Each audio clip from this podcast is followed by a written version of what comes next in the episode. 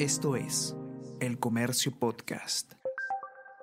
Hola a todos, ¿qué tal? ¿Cómo están? Espero que estén comenzando su día de manera excelente. Yo soy Ariana Lira y hoy tenemos que hablar de reforma de transporte y de corredores viales, porque las empresas que manejan estos corredores viales han dado un ultimátum hasta junio para seguir operando y para que la ATU les cumpla con las condiciones acordadas para esto. ¿Qué es lo que está pasando con los corredores que están en tanto riesgo? ¿Y cuáles son eh, las estimaciones que tenemos a futuro sobre este servicio? Vamos a conversar sobre todo esto y más a continuación.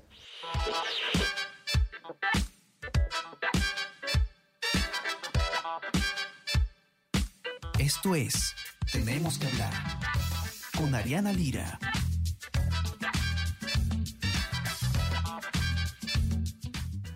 Hemos conversado ya hace poco en este espacio sobre la contrarreforma de transporte, ¿no? Todo lo que eh, se trató de hacer con la creación de la ATU, eh, ordenar el caótico transporte de Lima y Callao, la creación de eh, el intento, el ensayo de un sistema integrado con el metropolitano y los corredores, etcétera pues no ha funcionado principalmente porque ninguna autoridad ha logrado cumplir con una condición esencial para que esto ocurra, ¿no? Que no haya competencia desleal por parte de otros vehículos informales que ofrezcan un menor precio eh, para ese servicio. Estamos hablando de los colectivos, etcétera, que operan en las mismas rutas que los corredores y que por lo tanto hacen que el servicio sea inviable para quienes manejan este, empresarialmente estos servicios que el Estado les, les concede.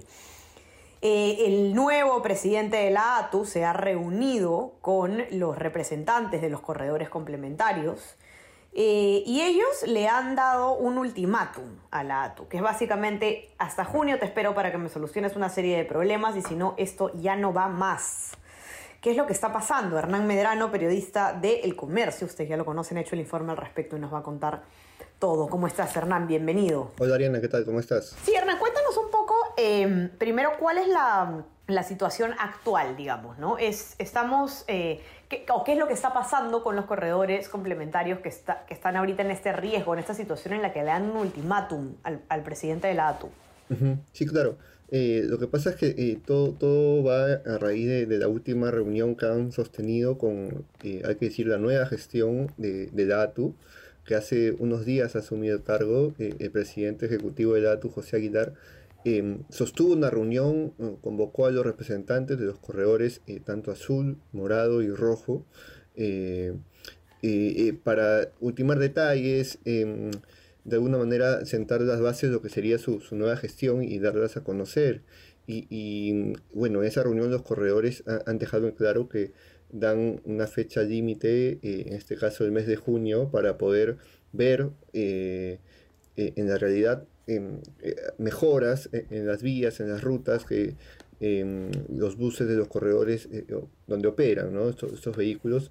y de no ser así, ellos de una vez por todas ya solicitarían em, la suspensión del contrato. ¿no? para poder ya de una vez no, no operar en estas rutas porque han manifestado en reiteradas veces eh, y ahora recientemente han vuelto a resaltar que están trabajando prácticamente en pérdida.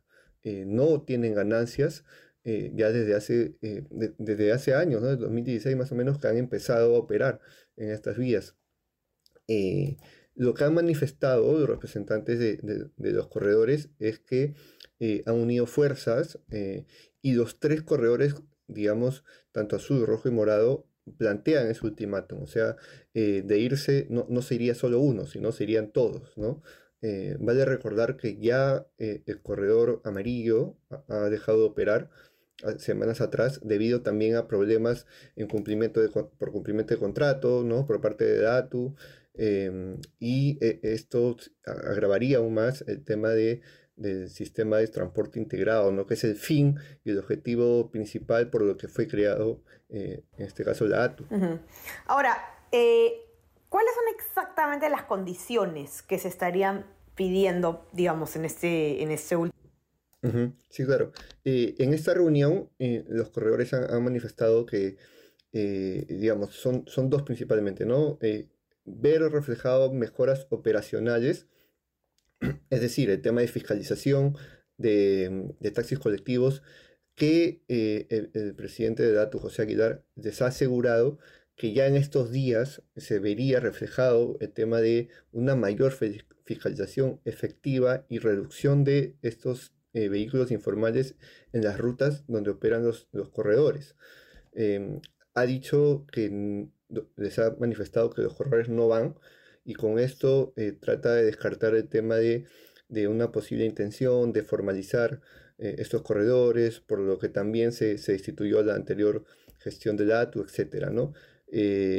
esto igual los, representantes de los corredores manifiestan que quieren, quieren verlo reflejado en la realidad, en las pistas, y eh, esto sería eh, ejecutado en estos días, ¿no? Acompañado de esto también refieren el tema de em, que se concrete de una vez por todas las adendas, ¿no? E, estas adendas al contrato de concesión que ya habían sido eh, iniciadas en conversación con la anterior gestión. Esta nueva gestión les ha manifestado que, van a poner ahí con esto y que antes de junio eh, probablemente a fines de este mes podrían eh, ya terminar estas adendas, las cuales incluyen em, el tema de, eh, el fin de estas adendas es darle una estabilidad económica a los corredores, es decir, que, obtengan ganancias por el servicio que ofrecen, ¿no es cierto? un reajuste en el tema de, los pasajes, hablar, em, que, que, coordinen cómo podrían realmente este, a través de, un, de un eh, eh, quizás una reinversión también de la flota de vehículos, poder eh, obtener ellos mayores ganancias de las que obtienen hoy día, ¿no? porque, como voy a repetir, ellos refieren que están ahorita trabajando en pérdida. Entonces, esos dos puntos, el tema de fiscalización efectiva de colectivos y el tema de que se concrete de una vez por todas las adendas con este tema de estabilidad económica, son los puntos que si, no, si los corredores no ven que se ven reflejados antes de junio, eh, dejarían de operar eh, de una vez por todas, no saldrían de, las pistas de, de Lima Callao. Correcto. Y ahora, otra cosa también muy interesante, eh, creo yo, sobre esta reunión que lo informas tú, Hernán, en tu nota, es cómo, según uno de estos representantes de los corredores, el presidente de la, ATU fue muy claro en que no va la formalización de taxis colectivos. porque Esto es una propuesta que se ha hecho desde el Congreso de la República y también el, eh, alcalde de Lima, Rafael López Aliaga, ha hecho una propuesta no, no eh, expresamente de formalización, pero sí de empadronamiento, ¿no? Entonces le preguntan por esto, que evidentemente va en contra de la reforma, y según este representante, el presidente de la ATU ha dicho, ha dicho bien claro que eso no va, o sea que no va a haber taxis colectivos formales, en todo caso, avalados. Ajá, exacto, ¿no? Ah, eso ha sido, eh, digamos, en este caso, el, representante del Corredor Morado, ¿no? Em, eh, Gerardo Hermosa manifestó eso, ¿no? Que el presidente de la ATU, José Aguilar, eh, les dijo así categóricamente que los taxis colectivos en Lima Callao no van. ¿No? Con esto, em, porque esa era la duda, ¿no? Que justo también eh, a través de varios informes de comercio se, em, se, dio a conocer el tema de, una intención por formalizar, en este caso una intención expresa, ¿no? A través de, un proyecto de ley en Congreso de formalizar estos, estos vehículos em, eh, colectivos, ¿no? Pasarlos al sector formal, ¿no? Integrarlos. Entonces con esto eh, se descarta, digamos, o por el momento manifiesta la ATU que no, esa no es su intención, ¿no? Pero igual, ¿no? Existe esa duda por parte de los corredores y ellos están a la expectativa, a la espera de que finalmente estas promesas se puedan cumplir en este plazo que han dado, ¿no? Que eh, ya estamos eh, a mediados de mayo, faltaría 40, 45 días nada más. Entonces, si no ven mejoras, eh, ellos se retirarían, ¿no? Porque, digamos, cada día que pasa ellos siguen eh, generando pérdidas. Claro que sí, y es, esto lo, se viene advirtiendo desde que se creó la ATU y, lamentablemente nunca ninguna autoridad logró cumplir con esta condición mínima, ¿no? Hacer que no haya una competencia desleal, evitar, eh, retirar, fiscalizar y retirar a los colectivos de estas vías que compiten este, deslealmente con el sistema de transporte. Nadie quiere comerse ese pleito y estas son las consecuencias, pérdida de tiempo, retroceso.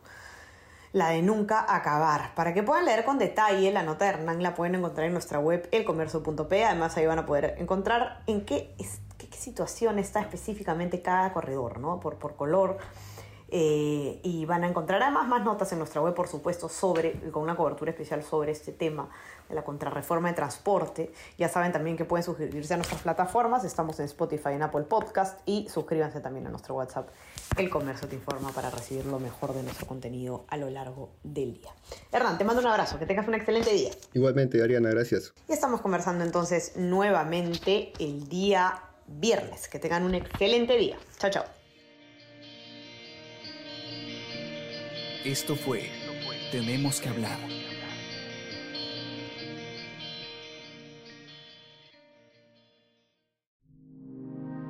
El Comercio Podcast.